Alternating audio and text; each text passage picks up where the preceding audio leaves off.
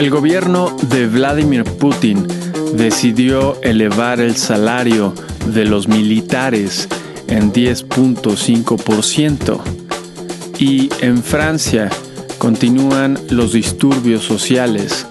El gobierno movilizó 400.000 oficiales más para lidiar con los saqueos, incendios y demás.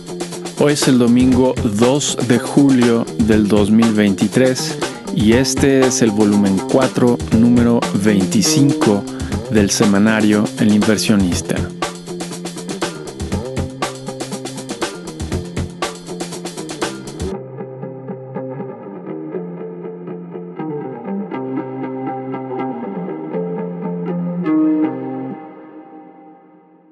El verano es una temporada de pocas noticias empresariales, por lo que nosotros nos ausentaremos un mes. En economía, estos últimos seis meses han sido el principio vertiginoso de un nuevo ciclo de negocios. ChatGPT, la primera aplicación viral de inteligencia artificial, se ofreció a principios de diciembre pasado. Desde entonces, la velocidad a la que otras empresas han comenzado a incorporar inteligencia artificial y a la que la gente ha comenzado a utilizar este tipo de herramienta ha sido exponencial. De acuerdo con el fundador de la empresa Nvidia, que fabrica el hardware para entrenar los modelos como el de ChatGPT, tomó tan solo un mes para que la aplicación alcanzara un millón de usuarios. Nosotros estamos convencidos de que estamos en un ciclo de negocios, es decir, una expansión económica, ocasionado por la llegada de los modelos de inteligencia artificial. Es difícil saber si algún suceso político entorpecerá el ciclo, pero hay buenas razones para pensar que será responsable de una larga expansión. En política internacional, la Suprema Corte de los Estados Unidos, ahora dominada por jueces con sesgo republicano, declaró una de las medidas más importantes y viejas contra la discriminación, la llamada affirmative action como inconstitucional. Affirmative action consiste en favorecer a las minorías en los procesos de admisión a instituciones educativas y en contrataciones laborales. Eso no fue todo. Un día antes, la misma Corte echó abajo una famosa medida del presidente Biden, la condonación de deudas estudiantiles. Fueron dos fuertes golpes en una sola semana para los demócratas. Sin embargo, la Corte tomó poco antes otra decisión desfavorecedora para los republicanos. En Rusia, el secretario de la Defensa dijo que el grupo paramilitar Wagner pronto entregaría las armas pesadas en su haber. Putin admitió, después de haberlo negado repetidamente, que el grupo Wagner había sido completamente financiado por el gobierno ruso. Al parecer, Vladimir Putin quiere incorporar el personal de Wagner al ejército ruso. En Francia esta semana hubo disturbios sociales ocasionados por el disparo fatal hecho a un adolescente africano por oficiales de la policía francesa cuando éste intentaba escapar. En México, el presidente López Obrador promulgará próximamente un decreto para que la Marina se haga cargo del Aeropuerto Internacional de la Ciudad de México.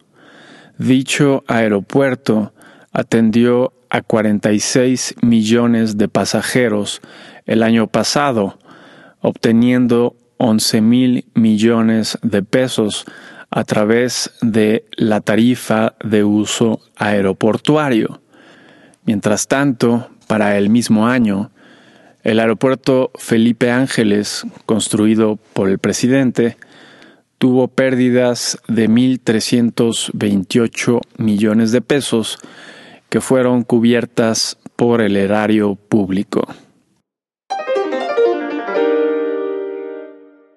En noticias empresariales y científicas, la naciente automotriz de camionetas eléctricas Lordstown Motors se declaró en bancarrota esta semana.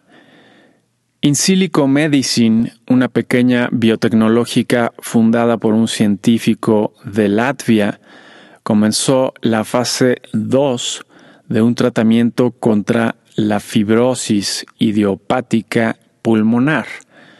La noticia es particularmente especial porque el tratamiento fue descubierto y diseñado enteramente con inteligencia artificial, un suceso inédito. El periódico Wall Street Journal publicó que varios ejecutivos de las empresas tecnológicas toman psicotrópicos regularmente supuestamente para hallar formas de mejorar el negocio. Elon Musk toma ketamina, Sergey Brin toma hongos alucinógenos y supuestamente una enorme cantidad de otros ejecutivos también toman drogas psicodélicas. Se trata de una moda iniciada por la supuesta evidencia de que pequeñas dosis, llamadas microdosis, no son tan adictivas, pero sí pueden ayudar a generar cambios en la psique. Notas de la semana que termina. 26 al 30 de junio. En Estados Unidos, las órdenes de bienes duraderos para el mes de mayo, con y sin vehículos, aumentaron, las primeras en 1.7% y las segundas en 0.6%. Los índices de precios residenciales para el mes de abril, tanto el de la agencia federal como el de Standard Poor's, aumentaron con respecto al mes anterior, el primero 0.7% y el segundo 1.7%. La confianza del consumidor para el mes de junio, según el Conference Board, aumentó notablemente de 102.5 a 109.7 y las ventas de nuevas casas para el mes de mayo tuvieron también un importante aumento de 12.2%. El dato final del crecimiento de la economía para el primer trimestre sorprendió con un crecimiento de 2% en vez del 1.4% esperado las solicitudes de seguro de desempleo de la semana se redujeron de 265 mil a 239 mil. El discurso del gobernador de la Reserva Federal, Jerome Powell, confirmó la posibilidad de que el siguiente aumento en la tasa de interés sea este 26 de julio. El ingreso y gasto personal para el mes de mayo aumentaron 0.4 y 0.1% respecto al mes anterior, correspondientemente. El índice de precios predilecto de la Reserva Federal para el mes de mayo mostró un aumento mensual de 0.3%, ligeramente menos del 0.4% esperado. Finalmente, la confianza del consumidor según la Universidad de Michigan, para el mes de junio aumentó de 59 a 64 puntos.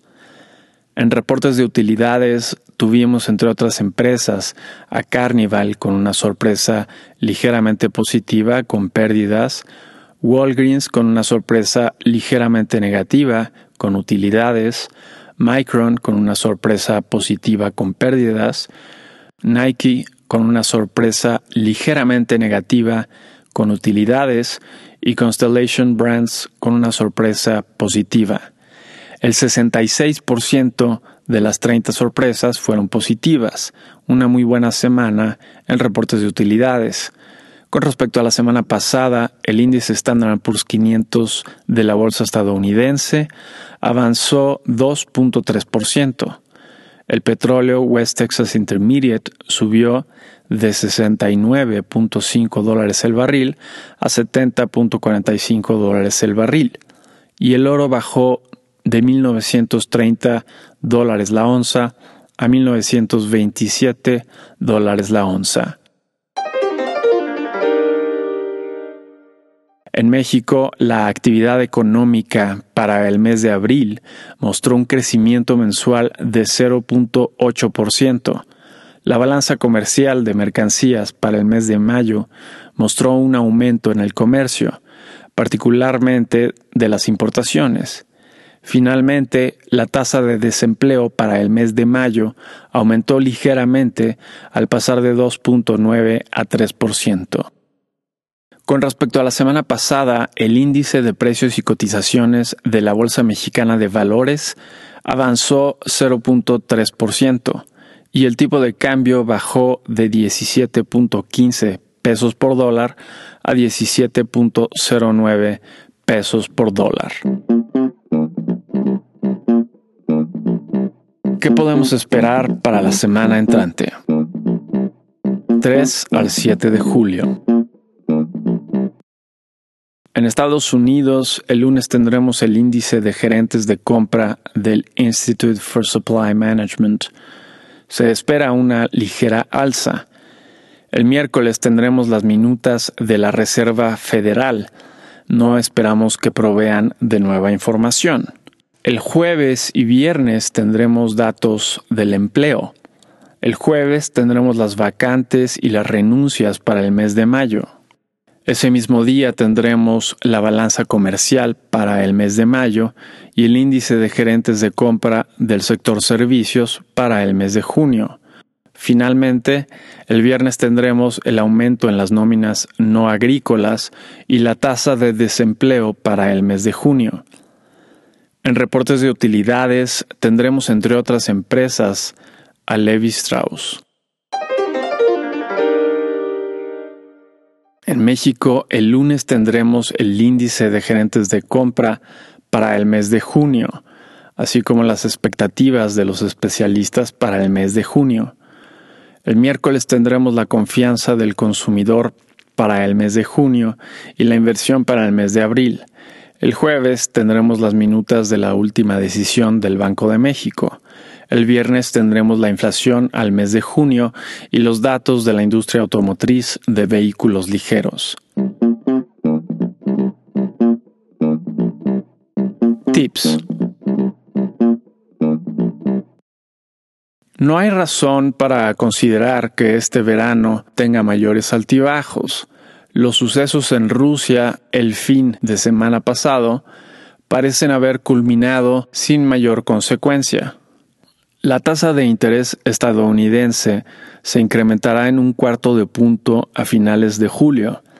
Un ligero aumento en la toma de riesgo a través de compra de acciones estadounidenses, ahora que el dólar se encuentra tan atractivo, parece una buena decisión.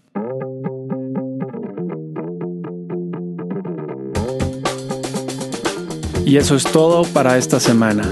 Si te interesa consultar la versión completa, ver números anteriores o suscribirte para recibir El inversionista de forma gratuita, lo puedes hacer a través del sitio elinversionistaonline.com. Y si te gusta escucharnos, por favor déjanos una reseña en la plataforma que utilices. Nos ayudaría mucho. Mi nombre es Gerardo Gómez Ruano. Nos vemos la siguiente semana.